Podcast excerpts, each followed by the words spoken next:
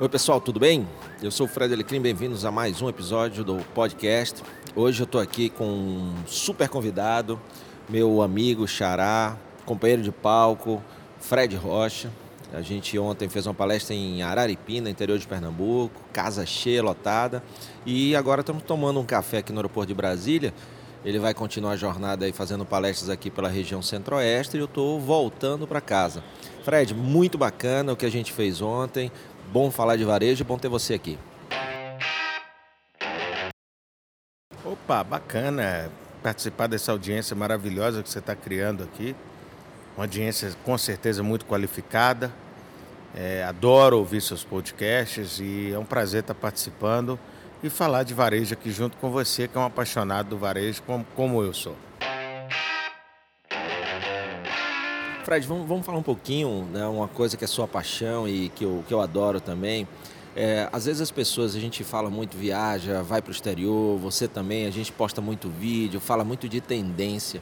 Mas se a gente for ver o varejo brasileiro, ele é muito mais de pequenos negócios do que de grandes negócios.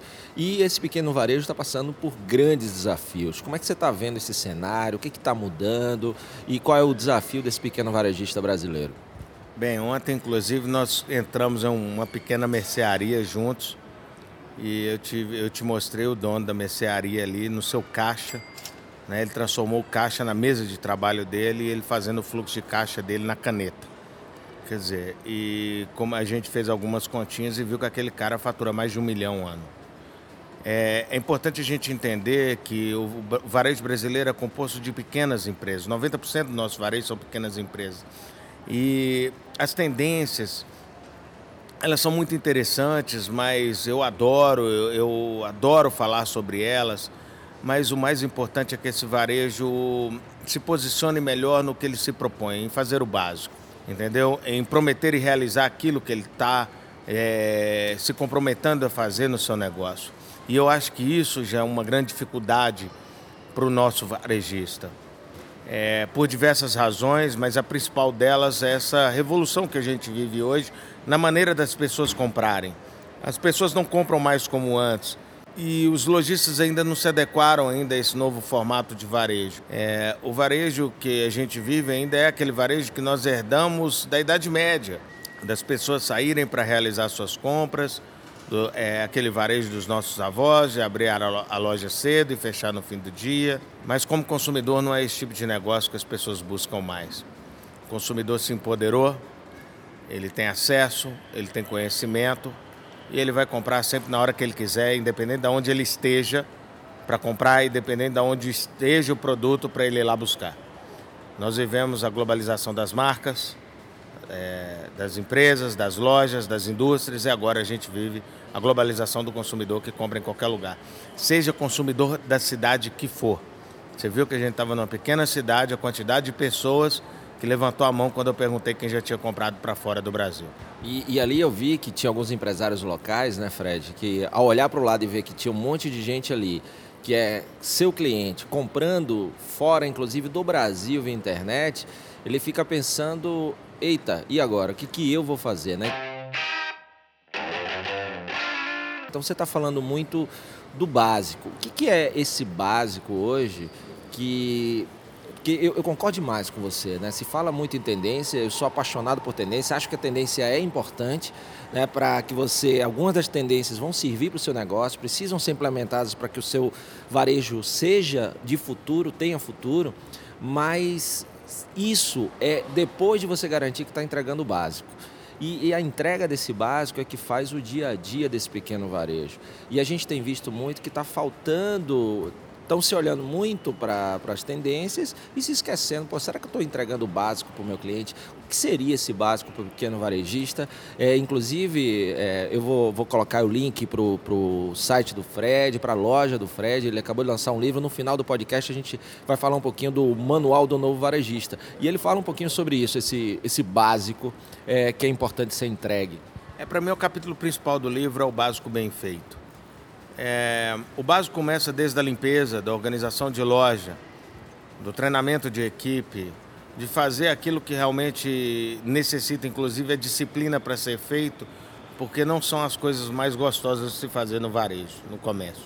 Mas elas são extremamente importantes para que aquela engrenagem daquele negócio que você está propondo fazer gire corretamente. Eu acho que para a empresa inovar, ela primeiro ela tem que fazer aquilo que se propõe de uma forma leve, suave e organizada, com pessoas treinadas, com processos escritos, com o que pode, com o que não pode e divulgando aquilo que realmente ela pode cumprir. Porque hoje as empresas no desespero que a gente vê dos varejistas em buscar mais vendas de qualquer maneira, a qualquer custo. Nós estamos vendo empresas é, é, adesivando as vitrines de uma forma inclusive, eu brinco que vitrine virou um grande painel de adesivos e não mais um lugar para se mostrar produtos. São adesivos agressivos, a gente vê toda a loja em 79 reais, você entra lá dentro, na verdade, é, são poucas peças, existe uma exceção muito grande. Então, existe um desespero que está fazendo o lojista prometer demais e fazer de menos. Eu acho que o básico bem feito está aí. É, se, você, se você vende café, é, venda eu vendo o melhor café, eu vendo um pão de queijo sempre quentinho na hora, eu atendo bem o meu cliente, eu tenho um bom custo, né, eu tenho um bom preço para que ele pague, um preço honesto. E é, é, quando você faz o básico, as pessoas já te indicam. Agora imagina você conseguir fazer um pouco mais do que as pessoas esperam do seu negócio. Eu acho que isso ainda está antes da inovação e antes da tendência. Sabe, é, eu escrevi um artigo lá no portal de administradores que fala justamente sobre tendências. Eu acho que você tem um artigo parecido. É, é, cara, é muito legal falar de omnichannel, de mobile. É, eu estou no e-commerce desde que ele existe no Brasil. Né? Eu sou um cara que eu me considero um cara antenado em tecnologia, em ferramentas. Mas de que, que adianta ferramentas como essa se o meu fluxo de caixa do meu pequeno lojista é todo feito à mão no caderno? Então tem muita coisa para a gente fazer antes disso. Verdade. E falando desse, desse básico aí, né, Fred, a gente ficou num hotel muito bacana, né, em Juazeiro do Norte. O nome do hotel é Iuá. A gente chega numa cidade que é uma cidade grande, né, do interior, é uma das principais cidades do, do estado do Ceará. O que a gente encontrou lá foi muito do básico, né? O que é que você espera? Um hotel limpo, com quarto limpo, com a pressão da água boa, é, com, com gente atendendo de forma simpática hospitaleira mas os caras foram além do básico, né? Então, além de fazer o básico, e isso nos surpreendeu, né? Eu já botei lá meu review no, no TripAdvisor, porque os caras merecem. Hotel de primeiro mundo para mim. Pois é, é aquela coisa, é, para mim, me surpreendeu em tudo, é, porque eu não esperava encontrar um hotel desse nível no interior do Brasil. É um hotel que você vai encontrar em alto padrão em São Paulo, no Rio de Janeiro e olha lá em Belo Horizonte porque os, o melhor hotel de Belo Horizonte, por exemplo, o Orominas, não tem entrega, porque já é um hotel mais antigo, não tem a entrega que o IUA tem. E quando a gente fala desse negócio de expectativa, é mais ou menos como a Disney, a qual você é um apaixonado. As pessoas vão lá para o parque e já esperam o melhor parque do mundo. Então não se surpreendem com o parque. Mas se surpreendem com tanto de detalhes, os jardins, os banheiros, porque eles vão. É, é sempre aquela coisa, quando você não está esperando e você se surpreende, caramba, é magnífico, sabe? Por isso que a gente fala, você fala muito também. E galera, promete menos e entrega mais, que essa é a maneira de surpreender. Porque surpreender é o simples fato de você superar um pouco aquela expectativa que o cliente tem sobre seu negócio. Se você já fala que você é o melhor do mundo, o maior do mundo, não tem jeito de você superar a expectativa de algo que já, o cara já espera o maior e o melhor, então vai ser sempre muito básico, muito normal para ele. E, e, uma coisa para mim muito importante para o pequeno varejo, né, é, a gente está vivendo uma fase muito de megalomania, né? Então o cara monta um negócio hoje, ele já quer ser o cara mais rico do mundo e quer ter o melhor negócio do mundo.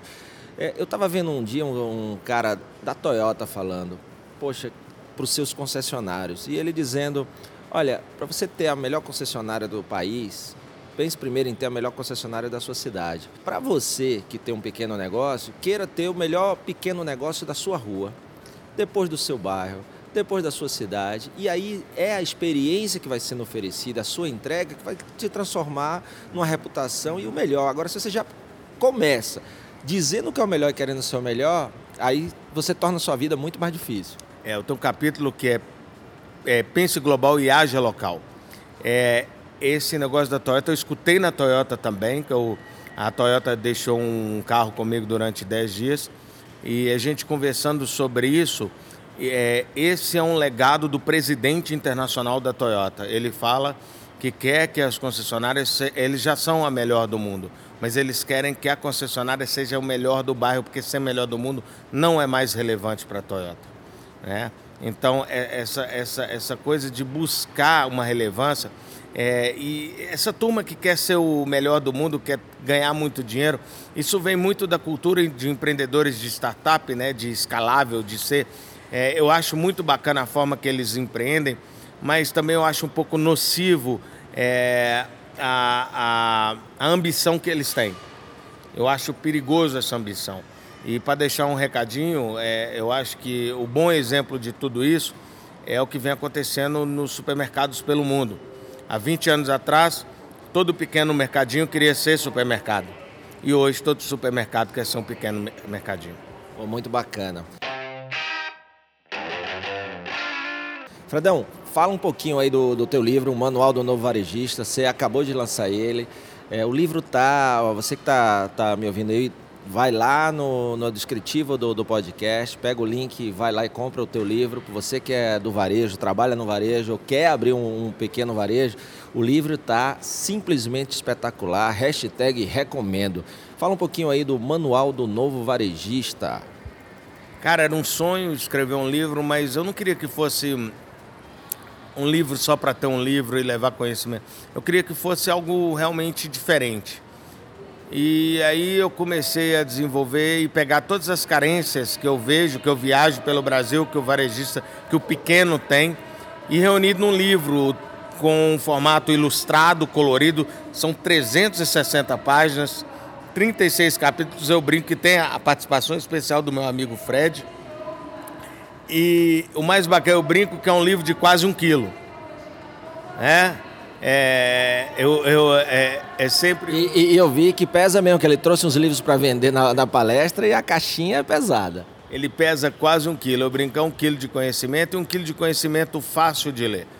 Porque eu tenho quatro tipos de leitura ali no livro. Tem aquela, aquela leitura figurativa que você vai vendo os desenhos e entendendo, com muitas frases de impacto todas reais, sem nenhuma promessa. Esse livro não é uma varinha de condão, mas eu acho que é um livro que contribui com o varejo, que o varejo hoje precisa de estudar. O varejo precisa de conhecimento, porque como diz a frase da minha mãe, tudinha, não dá mais para brincar de vendinha. E o livro vem para isso, para ajudar esse varejista a se posicionar. Então tem uma leitura, é, você pode folhear, você pode fazer uma leitura espaço, você pode começar num capítulo e ir para outro, não precisa ser sequencial. Você pode ter uma leitura profunda também, que tem bastante texto, é, é tem bastante conhecimento, é bastante rico. É, então, é um livro que dá para todo tipo de pessoa ler, mesmo aquelas que não têm cultura de ler livros grandes e pesados. Ele, ele tem toda essa característica, mas por ser todo ilustrado, por ser, ele fica uma leitura leve e divertida. É, se, pode comprar. Se não comprar e gostar, a gente devolve o dinheiro. Não tem esse negócio. Muito bom. É, o Fred é muito ativo também, assim como eu, nas redes sociais. Então vai estar tá aí todos os canais para você encontrar o Fred Rocha. E ele vai estar tá com um projeto também, o maior vendedor de Portugal. Ele fez o maior vendedor do Brasil. Acompanhe ele nas redes sociais. Ele vai dar um giro aí em Portugal e procurando varejo e, e, pessoas que se destacam em vendas. Fredão, muito bom ter você aqui. É muito bacana ter dividido o palco. Vamos repetir isso várias vezes. Parabéns pelo livro e até a próxima, que esse podcast é o primeiro de vários, meu amigo. É isso aí, galera. Vamos embora, vamos para frente e lembre-se, o varejo, eu acho que a grande tendência do varejo é o varejista começar a estudar. É isso que é legal. É isso, é isso aí é muito bacana mesmo. E aí, gostou? Quer comentar o episódio de hoje? Então me marca em sua rede social preferida. O meu perfil é Fred Alecrim. Se quiser sugerir algum tema ou fazer alguma pergunta, manda um e-mail para fredalecrim@fredalecrim.com.br. Se você ainda não assinou esse podcast, vai lá e assina, porque assim você não perde nenhum episódio. E claro, compartilha nas suas redes para que mais pessoas possam ter acesso a esse canal. Se você quer mais conteúdo, Acesse o meu blog fredalecrim.com.br e assina também o meu canal no YouTube, youtube.com.br fredalecrim. Obrigado pela sua companhia, forte abraço, sucesso, valeu!